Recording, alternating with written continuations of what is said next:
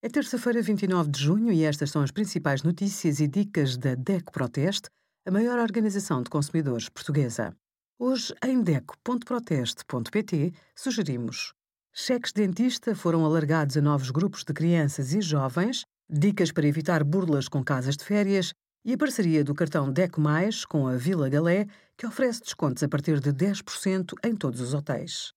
O intervalo entre as duas doses da vacina da AstraZeneca passou a ser de oito semanas.